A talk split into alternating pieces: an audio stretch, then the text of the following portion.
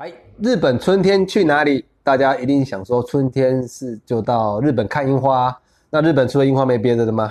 当然还有，有每年最夯，一定要去朝圣的黑布利山。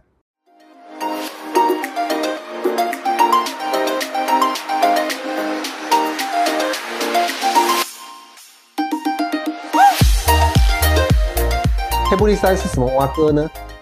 黑布利山，也许你熟悉，也许你陌生。当你上网站 Google 搜寻黑布利山，你会发现有另外的名称叫做立山黑布。那他们两个到底有什么不一样呢？黑布利山，你从黑布进去，立山出来，这个行程就叫做黑布立山。当你从立山进去，黑布出来，这这这个行程就叫立山黑布。去到黑布利山要看什么呢？当然是要到最高的地方去欣赏最高最震撼的雪墙。这雪墙有多高呢？将近二十公尺，你能想象你在这个雪壁当中行走散步，你自己多渺小？在散步这个路途当中，大概有三百公尺。三百公尺当中，你可以慢慢走，慢慢拍，慢慢去。旁边你看到很多人就会在旁边写啊，呃，小明春娇爱爱志明啊，或者是你可以带一些黑糖水去，可以吃串边。好，反正这一条路，当你走去再走回来的时候，你会觉得非常的值得。再来，除了雪墙之外，还有一个非常漂亮的景点，叫做黑布湖。它在黑布大坝当中。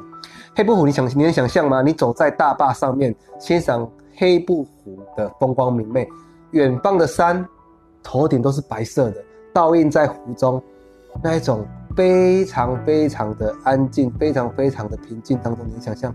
是多么的漂亮，犹如一幅画在你的面前。那我们现在要上上山去看这么震撼的雪墙跟这种漂亮的黑布，我们要怎么上去呢？非常有名，我们要用六种交通工具，还有一种隐藏性的工具。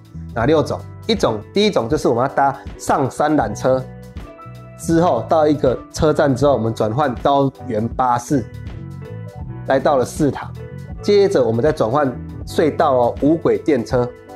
然后再搭高山缆车，你可以在玻璃窗外鸟瞰三百六十五那三百六十度的那个风景。接着我们还要换下山缆车，还有隧道的无轨电车，这样总共几种交通工具了？六种。那一种的隐藏性工具是什么？就是你的双脚十一号公车。好，所以总共就这样六加一，你要用六种交通工具跟一种的隐藏性工具，你才可以完成这么的。震撼这么的漂亮的风景，那我们要怎么到日本？从那边进，从哪边进出？一般大家在这个旺季的时间都会很多包机啊，从名古屋进啊，从富山进啊，或者是从小松进，都是离北路比较近的机场。但其实在这个旺季当中，要也不一定要跟人这么多人在抢这里来进出。其实你也可以选择在大城市进出，比如在大阪，因为你从大阪进出的话，你除了可以去欣赏到北路的风光之外，你还可以到关西走一走，关西有很多，比如说京都啊，或者是伊势等等这些非常漂亮也非常值得你一游的景点。现在如果我们先假设我们从大阪，我们从台北飞到大阪，进去到日本，我们要往黑布利山的方向走。那第一天我们飞到大阪之后，我们可以先到离大阪最近也最漂亮的湖泊，叫做琵琶湖，叫做琵琶湖。好，那到琵琶湖，我们一定要去那边住一个晚上。为什么？因为你知道吗？你找一间面湖的酒店，那个窗户一打开，湖景就在你面前，你知道那种度假是多么的悠闲，多么多么的舒服。好，所以我们就可以从大阪先到琵琶湖住一个晚上，然后先把自己先整理休息一下，之后我们再继续往前走。到大呃第一天晚上，第二天我们就从琵琶湖出发，前往。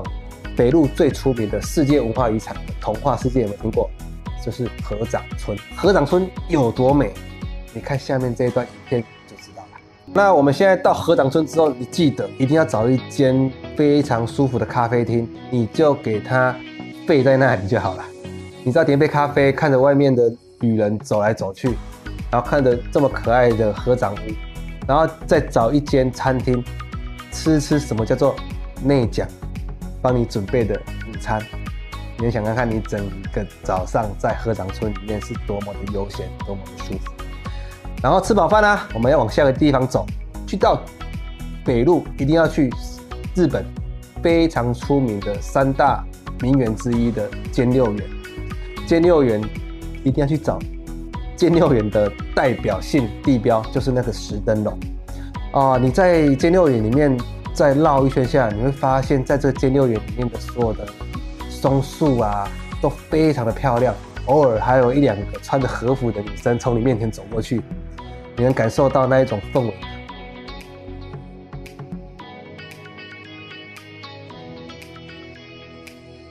到金六园走完之后，一定要去吃它非常有名的名产，叫做金箔冰淇淋。哦，金箔冰淇淋，你有吃过用黄金做的冰淇淋吗？没有，对不对？到金城，你一定要去吃。什么叫做金箔冰淇淋？吃完之后，你整个牙齿都变金色的了。那我们黑布利山行程走完之后，难道就没有了吗？当然。还没结束，去到北路一定要去上高地。上高地，日本人所称的就是神的故乡。哇，你光听这名字就知道它有多漂亮了吗？多漂亮！我用嘴巴讲没感觉，你看这往下看吧。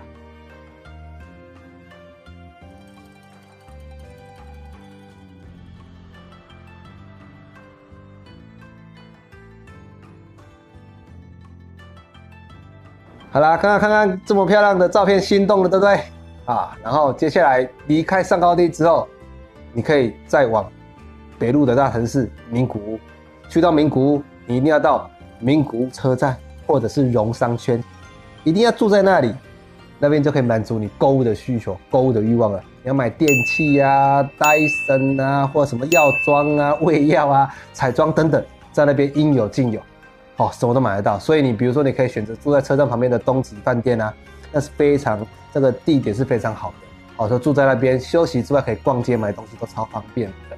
好，然后然后我们现在从名古屋要离开之后，其实你还可以继续往下走，因为我们现在最终我们要回到大阪嘛。你往下走，我们会经过伊势，伊势最有名是什么？伊势神宫。好，伊势神宫。那我觉得它旁边。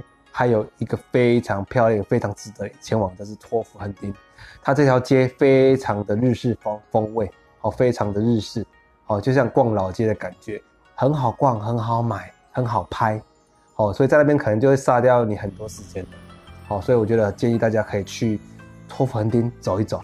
好啦，那通常来到这里的时候，其实也差不多，你准备要回去了啦。但是回机场，因为我从大阪进来的嘛。回到机场路上，其实如果还有时间的话，你一定要到奈良去走一走。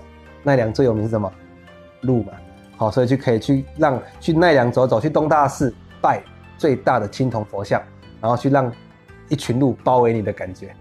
我相信这整个做这样整个玩下来的话，你会非常非常的不一样。你走到了很多的地方。刚刚忘记跟大家聊到自由行跟跟团的差别。比如说，我们先聊自由行好了。自由行你必须要自己先规划了所有的路线、行程、交通，其实这些都不难，难的是吃素的问题。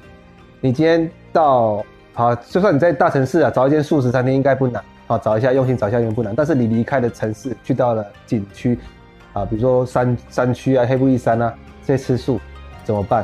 他也不可能为着为了你一个人去做素食出来啊，所以沟通不好沟通，做素食也不太可能帮你做。哦，所以你变成说在吃的方面就会比较辛苦。但是你今天如果选择跟团的话，因为我们人多嘛，有什么听过人多势众啊？所以我们就会把很多餐厅去沟通完之后，他愿意帮我们做出道地的日本料理的素食给我们吃。光吃了这一点就可以不用让你费太多心思，也不用饿到肚子，也不用随便吃，也不用每天都到 Seven Eleven 去买御饭团啊、盐饭团啊，或者是吃面包等等。哦，其实。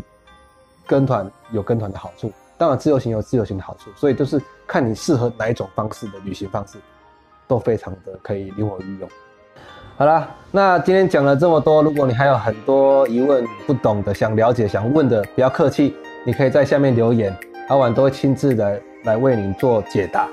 然后再来，你一定要加阿婉的赖好友 ID，就是 P L A Y 四零。阿伟有 IG 哦哈，IG 记得去追踪。